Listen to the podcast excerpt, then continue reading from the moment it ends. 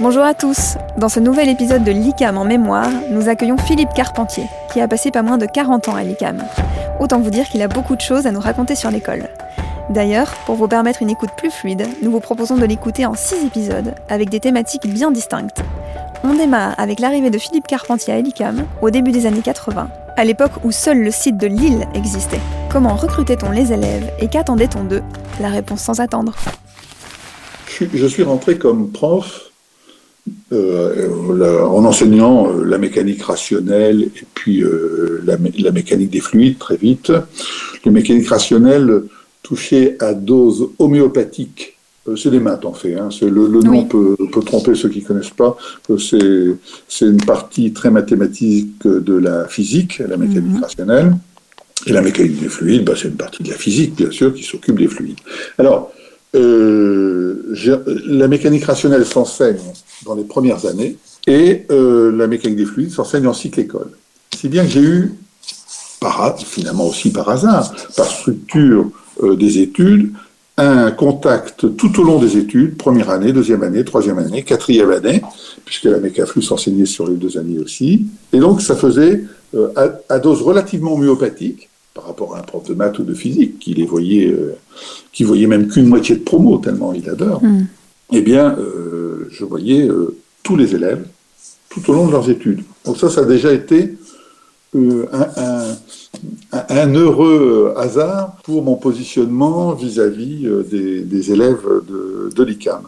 Et puis très vite, le directeur des études, le père Fauché, m'a demandé euh, si en cinquième année, je pouvais pas faire telle ou telle euh, action, et en particulier de visiter les stagiaires dont il, il avait la charge, et c'était lourd de visiter toute une promo à peu près au même moment.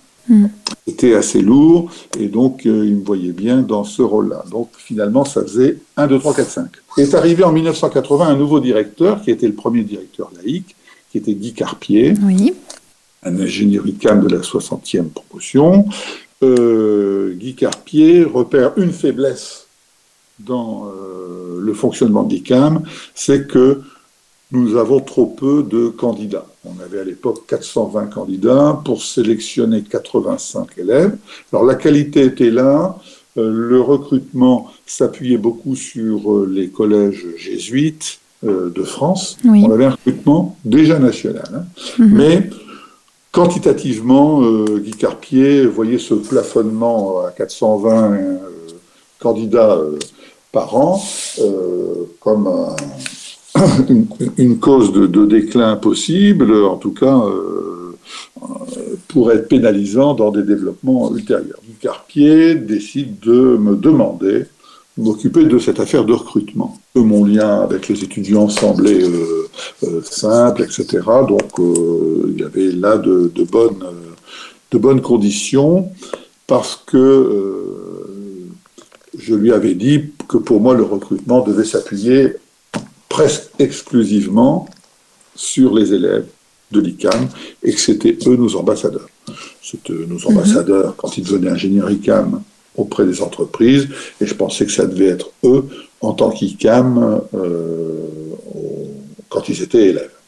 Mhm. Donc j'ai développé ce modèle de étudiant collaborateur et que je manageais en tant que collaborateur quand ils l'étaient et que je cessais de les considérer comme des élèves. C'était le, début de la co-responsabilité que l'on pratique aujourd'hui. le début de la co-responsabilité.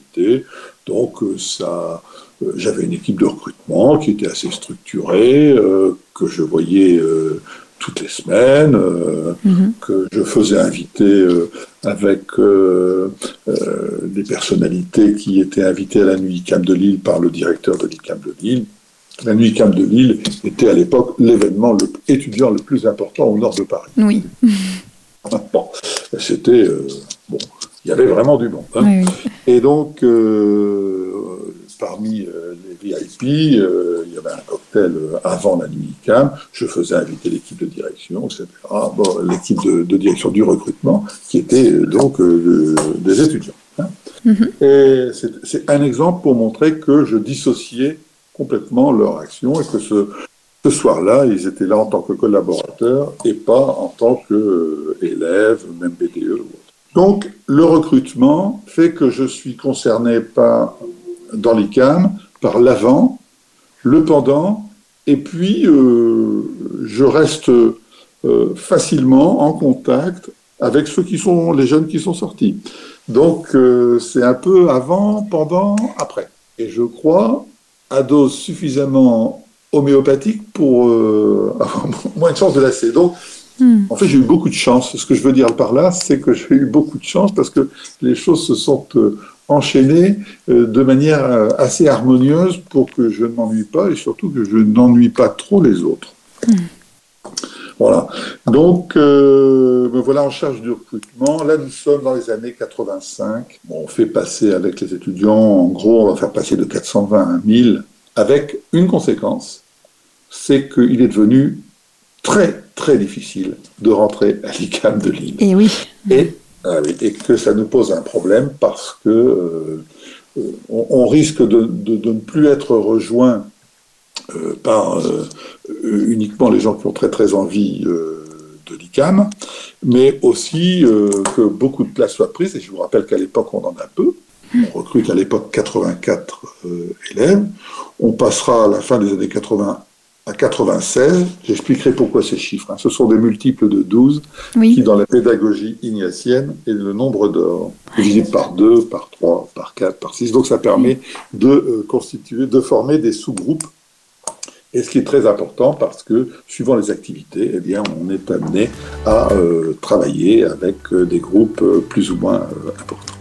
Retrouvez la suite de cette interview dans le prochain épisode de l'ICAM en mémoire. Si vous aimez ce podcast, n'hésitez pas à vous abonner depuis votre plateforme d'écoute préférée. À très vite